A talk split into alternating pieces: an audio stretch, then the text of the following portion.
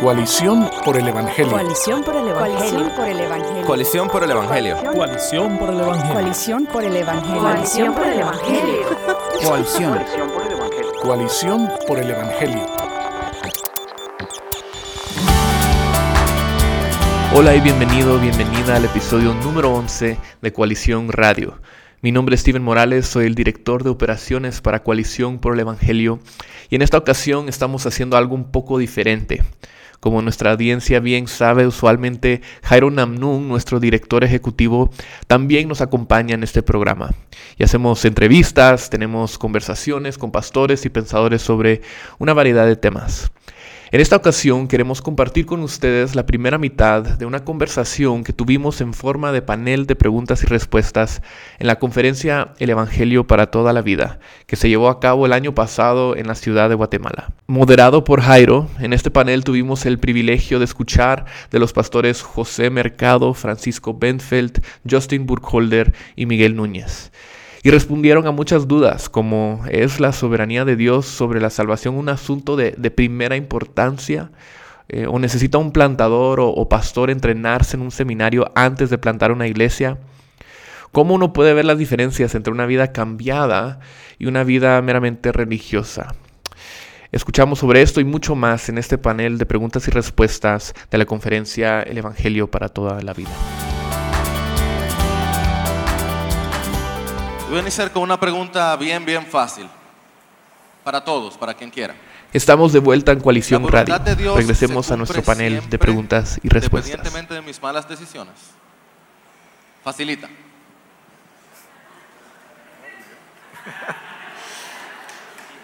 Um, yo creo que tenemos que entender algo acerca de la voluntad de Dios. Dios tiene una voluntad, pero esa voluntad puede ser evaluada de manera distinta, porque a veces hablamos de la voluntad soberana y la voluntad permisiva, y parecería como que Dios tiene tres, cuatro voluntades distintas, pero es una voluntad. La voluntad soberana de Dios son aquellos decretos desde toda la eternidad que son no cambiables y las cosas van a ocurrir, no importa ah, lo que el hombre quiera hacer, como la cruz de Cristo y un resto de otras cosas. Luego está la voluntad permisiva, que es la misma voluntad de Dios, pero es otro aspecto de evaluar esa voluntad. Como en el caso de Jonás. Dios le dice a Jonás que am, vaya a Nínive. Jonás toma una mala decisión. Jonás dice, no, yo no voy para allá. Y de hecho, yo no voy para allá porque yo te conozco. Y tú eres capaz de perdonar a esa gente. Y esa gente no merece perdón. De manera que yo voy a coger un barco en la otra dirección. Y Dios en su aspecto permisivo de esa sola voluntad dice, está bien, Jonás. Puedes seguir en la dirección contraria, pero nos juntamos en Nínive. Entonces hay un momento donde esa mala decisión es permitida por Dios, pero en el momento que la permite es la voluntad de Dios, es la voluntad permisiva, pero es parte de su voluntad. Para Él entonces terminar ejerciendo su voluntad soberana. Entonces, aún con mis malas decisiones, Dios termina haciendo uso de las malas decisiones para llevar a cabo su voluntad. Algo importante, completamente de acuerdo con Miguel, es el sentido de que hay doctrinas que están en tensión en, en el- en- las escrituras y son completamente verdad. Y nunca podemos utilizar la soberanía de Dios para negar la, la realidad de la responsabilidad humana. Amén. Y las doctrinas, si las vemos en sus contextos, están hechas para ciertos propósitos. Y la doctrina de la soberanía de Dios, de ejercer su voluntad, está hecha para darnos seguridad, para darnos gozo, confianza en Él. Nunca está hecha para justificar nuestro pecado. Amén. Y nunca podemos justificar nuestras malas decisiones con la voluntad de Dios que siempre se va a cumplir. Entonces no podemos confundir esas cosas y ver cómo siempre las doctrinas están puestas con un propósito específico en las escrituras. Amén. Dios es absolutamente soberano, Amén. aún sobre nuestro pecado, aún sobre nuestras malas decisiones. Creo que un ejemplo bíblico que, que ilustra esto muy bien es la vida de José. José es- se peca en contra de José por sus hermanos, sus hermanos lo toman, uno lo quiere matar, otros le hacen el favor y deciden mejor solo venderlo como esclavo. ¿sí? Y cuando está vendido, todos conocen la historia, cuando está como esclavo se le acusa de violación, termina en la cárcel.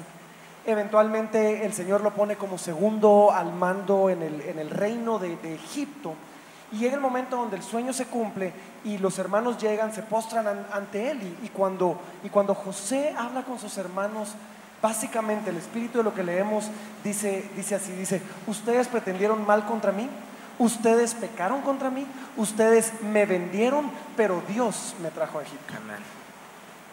Y, y José estaba reco- reconociendo, sí, lo que ustedes hicieron en una rebeldía contra Dios, a la larga fue Dios obrando su plan a través de su pecado y sus malas decisiones para hacer su plan soberano y traer salvación al pueblo. Entonces Dios es absolutamente soberano, aún sobre nuestro pecado y aún sobre nuestras malas decisiones. Amén. Muy bien, bien facilita, ¿vieron? Eh, la bendición es que esas son dos verdades que están en tensión y una no suplanta a la otra, pero si una cosa estamos seguros que es la salvación es del Señor. Y Él se encarga de tomar nuestro daño y hacerlo para su gloria y aún nuestro bien. Ahora, viene otra pregunta similar a esa en un sentido. Y es si la soberanía de Dios en la salvación y sobre todas las cosas es un punto de primer orden. Es algo de primera importancia. Y por tanto algo que debería separarnos. Le toca a Justin porque no habló en la anterior. ¿Qué fue que él dijo? Una de las cosas que sí diría es, aún en el espectro de lo que se cree en cuanto a la obra de Dios y la responsabilidad del hombre en la salvación, todos dicen creer en la soberanía de Dios. Entonces na- nadie está diciendo no creemos que Dios es soberano.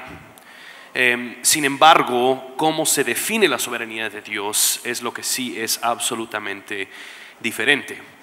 Em, y ahí voy a dejar que otra persona opine en cuanto a lo demás. Eh, ¿Dónde está el baño? Una de las cosas que a mí, eh, en inglés tenemos una frase que se llama un- un- como algo, un ¿Cómo pet, está? un que es algo que, me, me roza de una forma no correcta, es cuando ponemos a un hereje como un arminiano. Y hay una diferencia grande en la historia de la iglesia. eh, eh, eh, la- la- y, y esto aquí me- me- quizás en las redes sociales me van a, a- a poner a mí entonces como... Yo ya lo publiqué. Pero la, eh, la doctrina arminiana clásica creen que Dios es soberano. Sí. Sí. Y la realidad ortodo- ortodoxa de la iglesia históricamente no nunca ha dudado de la soberanía de Dios. Isaías claramente dice, yo soy Dios porque digo lo que va a pasar. Compárame a otros dioses. Eh, no voy a decir el capítulo porque puede ser que me equivoque, creo que es 42. Eh, di- yo, yo, yo hablo contrario, yo digo las cosas y las cosas suceden. Compárame a otros dioses. Dios se define como soberano. Y lo que ha sido la iglesia ortodoxa por toda la historia de la iglesia ha definido a Dios como soberano. Eh, como dice Justin, hay formas que se ven diferentes de esa soberanía actuando, si- si- pero al final eh, un- una definición ortodoxa de Dios es un Dios soberano que conoce todas las cosas y dicta lo que sucede. Quizás algunos me van a ver feo por esta respuesta, pero somos salvos por medio de la fe solamente en la obra redentora de Cristo Jesús en la cruz por mí, no por el entendimiento correcto o incorrecto de la soberanía de Dios en todo el universo. Ahora, dicho eso, puedo abrazar a un hermano que opina distinto de mí, quien Cristo ha redimido en la cruz del Calvario, quien Cristo dio su vida y vamos a tener conversaciones fascinantes y discusiones largas y extensas que van a durar que van a durar por horas y voy a terminar convencido de que él está confundido y que yo tengo la razón porque porque nos tiende a pasar eso, pero al final del día la salvación no depende de un entendimiento completo de algo tan complejo como la soberanía de un Dios infinito que gobierna soberanamente sobre un universo. Y al final del día somos un grano de arena en esta tierra, que es un grano de arena en el universo, que no puede contener a un Dios absolutamente soberano. Y, muchas veces nosotros mismos nos unimos a- a David cuando decía este conocimiento es demasiado maravilloso para mí, no lo puedo comprender. Y yo creo que hay doctrinas donde personas quizás se van a perder de, de- algunos aspectos maravillosos del carácter de Dios y una confianza tan increíble que viene de entender a un Dios que está absolutamente en control de todo. Y quizás te vas a perder de algunos aspectos de eso, pero vas a ser mi hermano en Cristo y quizás vas a, vamos a llegar a, a- a la gloria y, y quizás ambos vamos a reconocer que, que entendíamos un poco así de la inmensidad de un Dios maravilloso, pero puedo llamar hermano y puedo tener comunión y fraternidad con alguien que, que quizás no esté en la misma página que, que yo. Yo quiero aclarar algo un poquito, y voy a poner un poquito técnico. Yo creo que hay una diferencia entre eh, eh, doctrinas que diferencian el conocimiento previo o no conocimiento previo de Dios a nuestra salvación, pero todavía afirman un Dios soberano, a un entendimiento donde Dios es limitado y no conoce el futuro, que es una herejía. Hay una diferencia, eso es una herejía. Hay una diferencia en pensar que decir, no, pero fue que eh, eh, nunca la iglesia ha negado la lección, porque no puede negarla, porque está eh, claramente en la escritura. Lo que la pregunta es si Dios sabía que tú ibas a elegirlo o si Él te eligió antes del saber. Esa es la pregunta que está dentro de la ortodoxia. Pero el decir que Dios no conoce el futuro es una herejía. Y ha sido eh, por la historia de la iglesia presentada como una herejía. Entonces ahí es donde, eh, en la primera pregunta, conocimiento previo o no conocimiento previo, somos hermanos. Pero alguien que afirma una, eh, hay una eh, teología por ahí, este, el teísmo abierto, eso es una herejía. Y eso presenta un Dios que no es Dios. Y si Dios no es Dios, no hay salvación. Sí, y en, este punto em, caemos en muchos, lo que decimos en inglés, hom- hombres de paja, ma- malos entendimientos de la otra postura, entonces muchas veces tendemos a decir que la teología arminiana dice que la salvación es por obras, no necesariamente es así de sencilla como la teología arminiana explica la salvación. Obviamente, si alguien está diciendo que la salvación es por obras, no han entendido el Evangelio. Pero yo no creo que nuestros hermanos arminianos están diciendo eso. Tiene una diferencia en cuanto a su entendimiento de cuán- cuándo es que la misma gracia de Dios salva a la persona y cómo se relaciona eso con la fe que uno tiene. Cada vez más vemos que la acusación viene hacia los calvinistas o reformados, porque entonces dicen, ah, pero si Dios es soberano, ¿para qué evangelizar? ¿Para qué obrar? ¿Para qué trabajar? Al final Dios hace lo que Él quiera. ¿Cómo uno responde a esa acusación? Esas son esas doctrinas que están en tensión. Eh, que Dios es soberano sobre todas las cosas no limita en que Dios nos llama a orar y nuestras oraciones son reales. Vemos a Pablo que dice, voy a ir a este lugar con el entendimiento de que Dios ya escogió personas. Entonces eso eh, en cierta forma motiva más el evangelismo. La soberanía de Dios debe animarme más a evangelizar porque no está de mí. Mi, mi- mi trabajo es proclamar, Dios es el que va a hacer el trabajo. No es mi don o qué tan bueno soy en hacerlo, es el Dios que transforma corazones. Así que vemos que el, el hecho de que Dios es el que salva animaba a Pablo a ser eh, más agresivo en, en los aspectos de evangelizar. Y, y creo que esto también implica, solo para asegurar que entendemos, esto no significa que nosotros caemos en, em, en nuestra misma tendencia generacional posmoderna donde decimos vos crees lo que a vos te conviene, yo creo lo que a mí me conviene.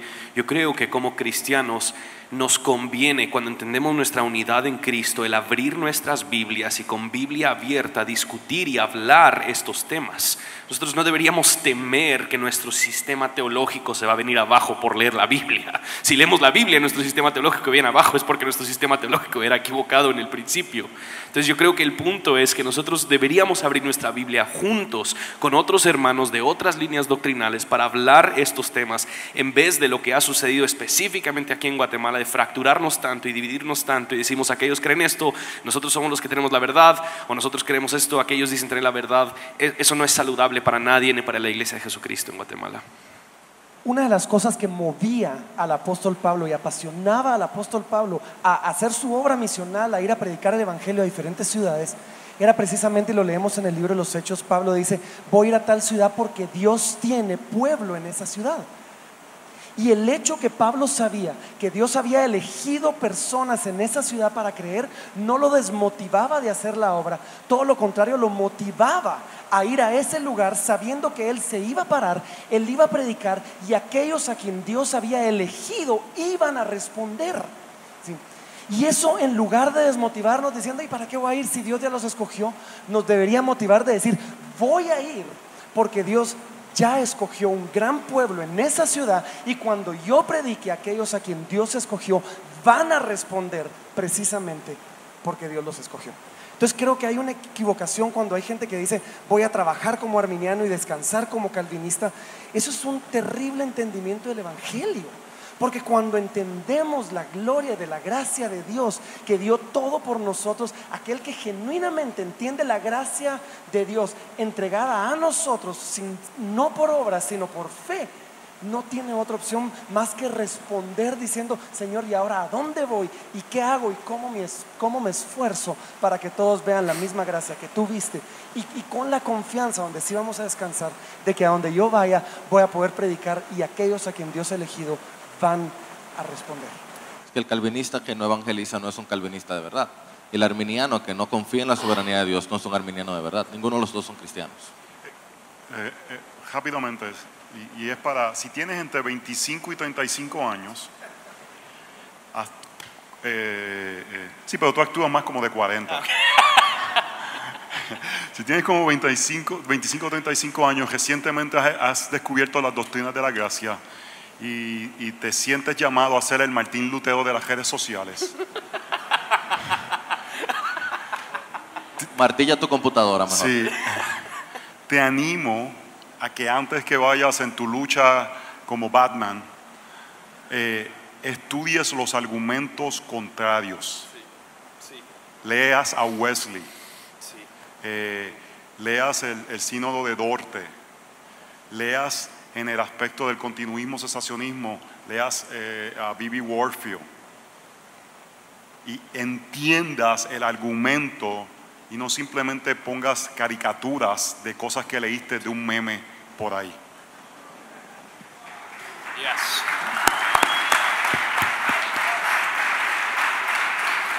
Cambiando un poco el tema entonces, esta tercera pregunta, ¿necesita un plantador entrenarse en un seminario antes de iniciar una iglesia? ¿O puede el deseo y el sentir llamado de Dios ser suficiente? Yo, voy a dar vuelta un poquito a la pregunta. Ha- hay ciertas cosas que si vas a plantar una iglesia deberías saber ni modo. Deberías poder manejar las escrituras con precisión.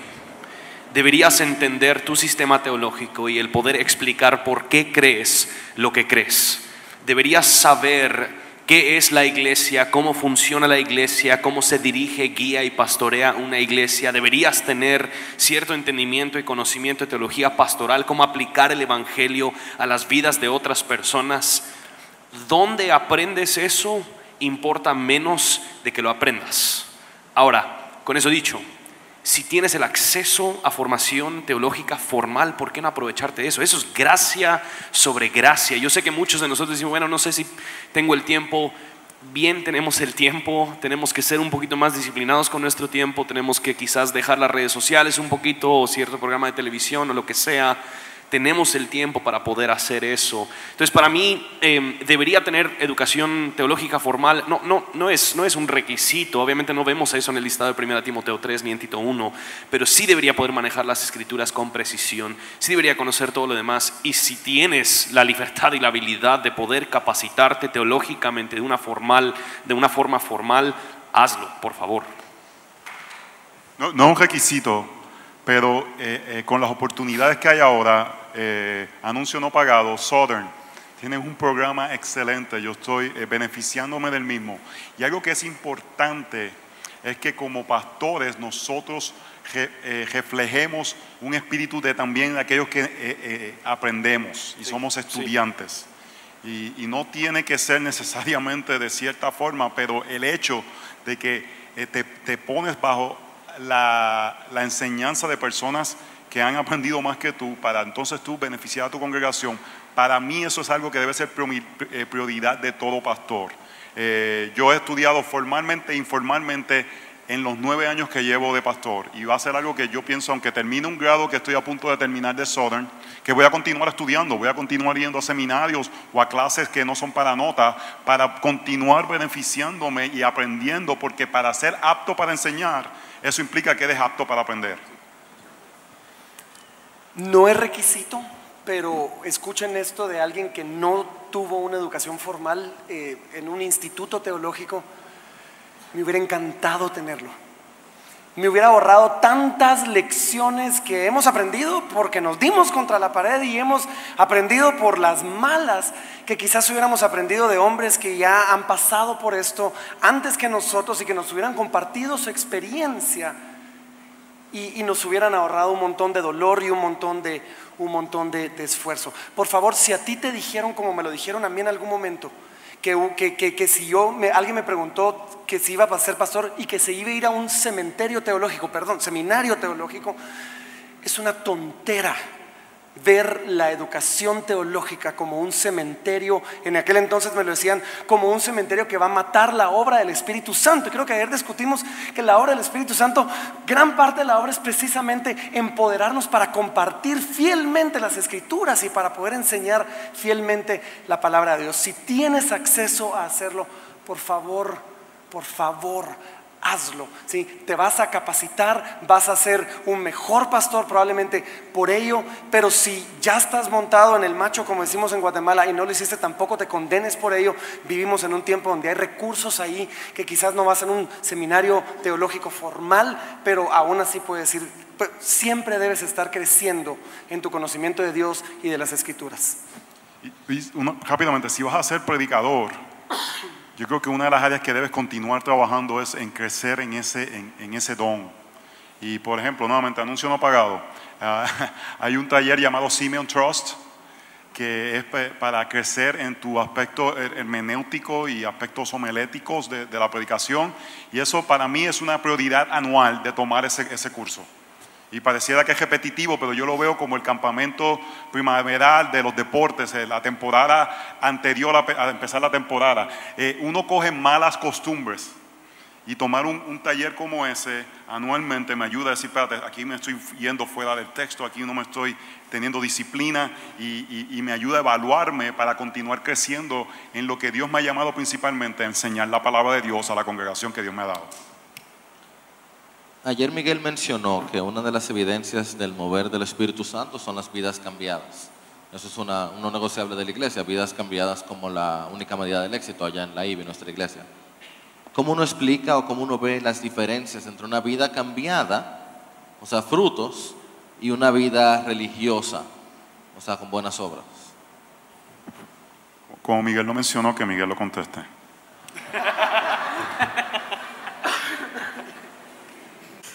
Yo creo que lo que ocurre es que la gente aprende teología o aprende Biblia, como quiera que queramos llamarle, y recita versículos bíblicos y conoce muchas respuestas, pero luego en el interaccionar de esa persona con otros, tú sigues viendo celos, envidia, eh, fácil la ofensa, orgullo, eh, las consejerías no terminan porque tienen que regresar el esposo, la esposa, de gente que conoce mucha Biblia, que te repite muchas cosas. La realidad es que todos nosotros necesitamos ayuda en algún momento y todos nosotros podemos requerir consejería.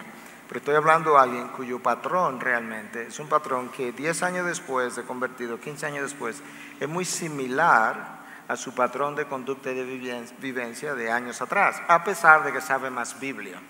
Entonces yo creo que eso es más como religión que una verdadera transformación del Espíritu de Dios vía el poder del Evangelio.